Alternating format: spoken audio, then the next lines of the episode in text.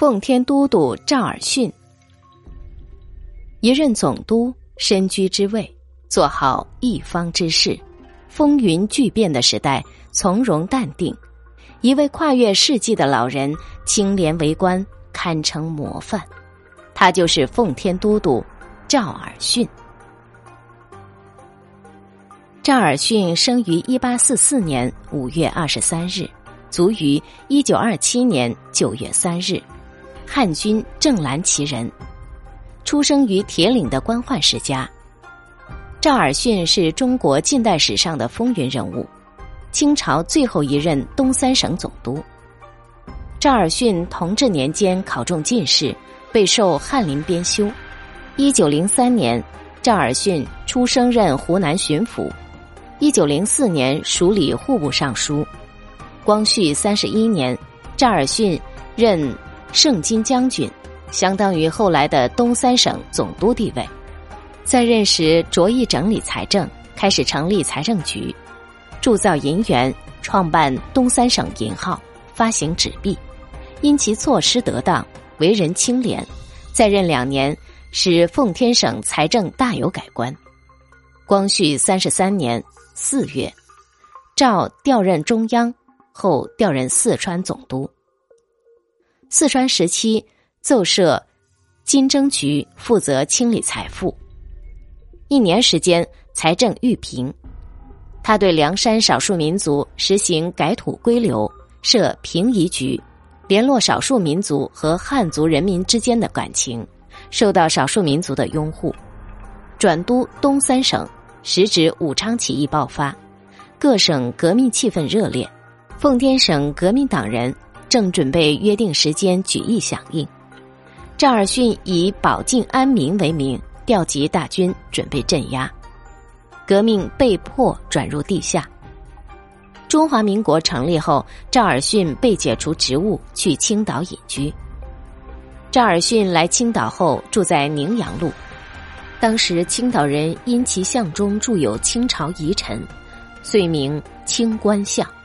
不久，王公大臣蜂拥踏至，多居巷中，于是众人又呼为“赃官相”。赵尔巽用大量资金在青岛购置大片房产，他在高密路、天津路、海博路等建了一大批房子，出租或出卖，是当时青岛首屈一指的大富翁。赵尔巽任最后一任东三省总督时，省库空空如也。一九一一年，辛亥革命爆发，赵尔巽组织东三省保安会，用会长的名义代替总督名义，对抗资产阶级民主革命。辛亥革命后，赵尔巽谪居青岛，住在宁阳路。当时青岛人因其像中铸有清朝遗臣，遂名清官像。不久，王公大臣蜂拥踏至，多居巷中。于是众人又呼为“赃官相”。赵尔巽曾主编《清史稿》，并与东北王张作霖是儿女亲家。其儿子上个世纪四十年代曾在联合国任职，是国际知名人士。沈阳赵尔巽公馆旧址位于大东区万泉公园正门南侧，现房由区城建局管理。被列为沈阳市不可移动文物。一九一四年三月，赵尔巽被袁世凯召为清史馆馆长。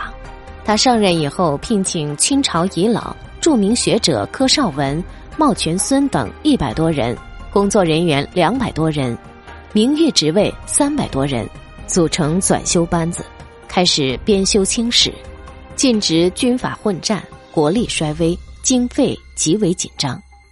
特别是一九一七年以后，费用几乎到毫无着落的地步。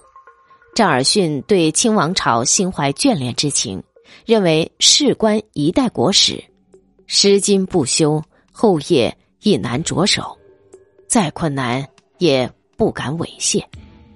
一方面节约开支，敦促同仁加快进度，多尽义务；一方面以其资望向各军阀募捐，并言。不能看清史，独不能看清史稿乎？终于一九二七年编成《清史稿》，为研究清朝历史提供了权威史料，并极尽褒扬之词。当年九月三日，赵尔巽在北京病逝，时年八十三岁。一年，《清史稿》正式复印出版。国可灭，史不可灭，这是中国古代修史的传统。前代灭亡之后，继起的一代即组织人力为前代修史。辛亥革命之后，清政府被迫退位，以袁世凯为首的北洋军阀政府于一九一四年成立了清史馆，着手编纂清史。一九一四年三月九日，袁世凯发布大总统令，批准成立清史馆，馆址即设于北平东华门内。延聘汉军正蓝旗人、前东三省总督赵尔巽为馆长。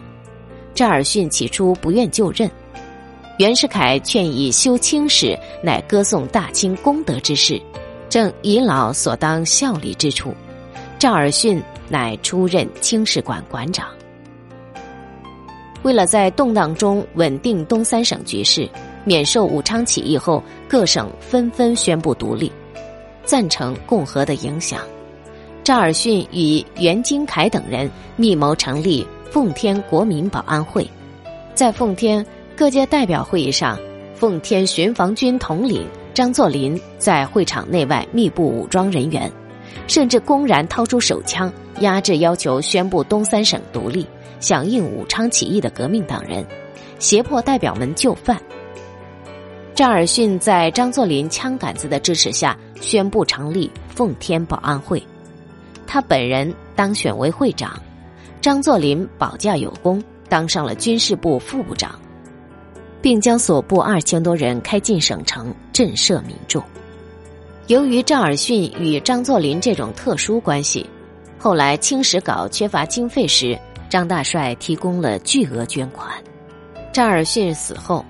张作霖根据赵尔巽生前建议，续聘柯绍文兼代清史馆馆长，委派袁金凯督率刊印管理经费。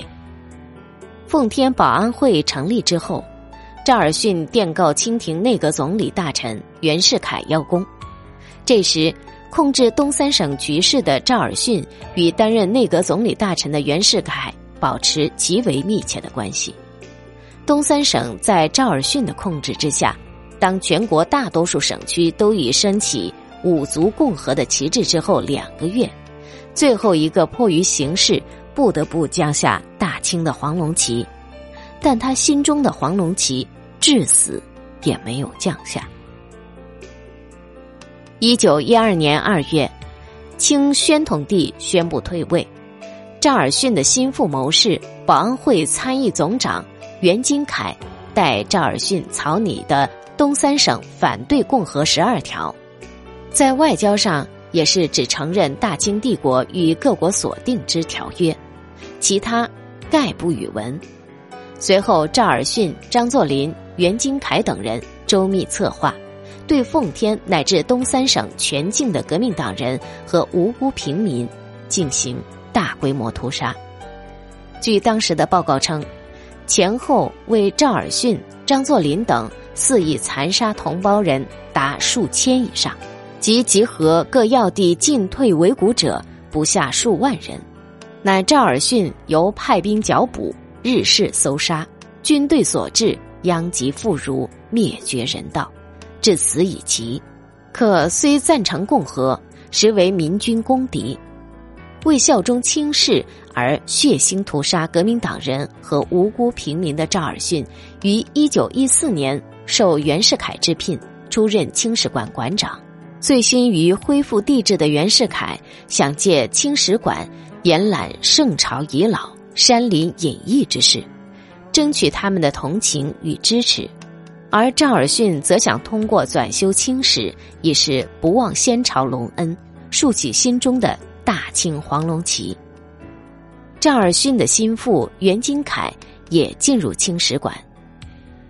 总理史稿刊发事宜，袁金凯又见借金良任校对。这样的监管宗旨和这样的人事关系，已经决定了清史稿未来的政治面貌。